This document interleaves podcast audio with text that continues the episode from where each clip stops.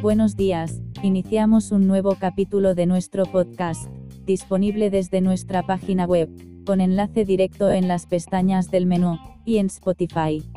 Y lo hacemos sin grandes novedades respecto a lo que decíamos ayer, antes de dar un repaso a la previsión, echemos un vistazo a las temperaturas, como podéis ver en la primera fotografía adjuntada a este post. Las mínimas son altas por la época del año en la que nos encontramos, solo Ferrerías se ha quedado por debajo de los 10 grados, 8,5 en concreto, destacan los 15 grados centígrados registrados en Cala Morell como mínima más alta, el resto valores entre los 13 y 14 grados en su gran mayoría.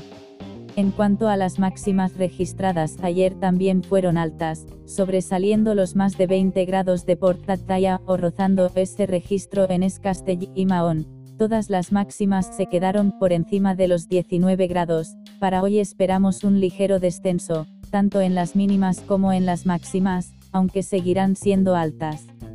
y es que estamos dominados por una dorsal que con el paso de los días irá imponiendo su fuerza, como vemos en el mapa sinóptico a 5.500 metros de altura, para fin de año y año nuevo la dorsal abrazará toda la península y Baleares, vemos incluso sus tonos rojizos, que nos indica que será un anticiclón potente, con ganas de marcar el tiempo durante varios días, y que obligaría a las bajas a circular por latitudes superiores a las nuestras. Si vemos el mapa de temperaturas a 1500 metros de altura, se va confirmando lo que anticipamos en días anteriores, temperaturas que irán subiendo hasta rozar los 15 grados positivos, cuando la media en esta época está entre los 3 y los 5 grados positivos, por tanto unos 10 grados de anomalía positiva, lo que en superficie se debe traducir en temperaturas altas, que podrían volver a superar los 18 o 19 grados.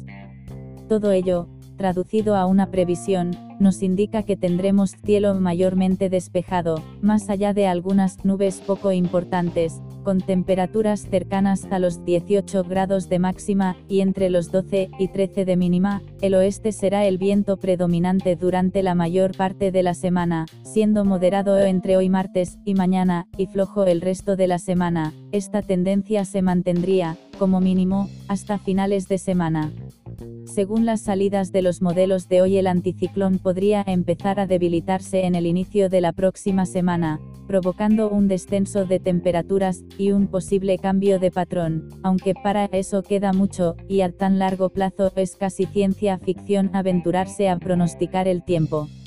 Les recomendamos que sigan atentos a nuestras redes sociales, nuestra web y nuestro podcast, del que tenéis un enlace directo en el menú de pestañas de nuestra web así como otro a nuestra estación situada en St. Louis, para poder saber los datos en tiempo real. Saludos a todos.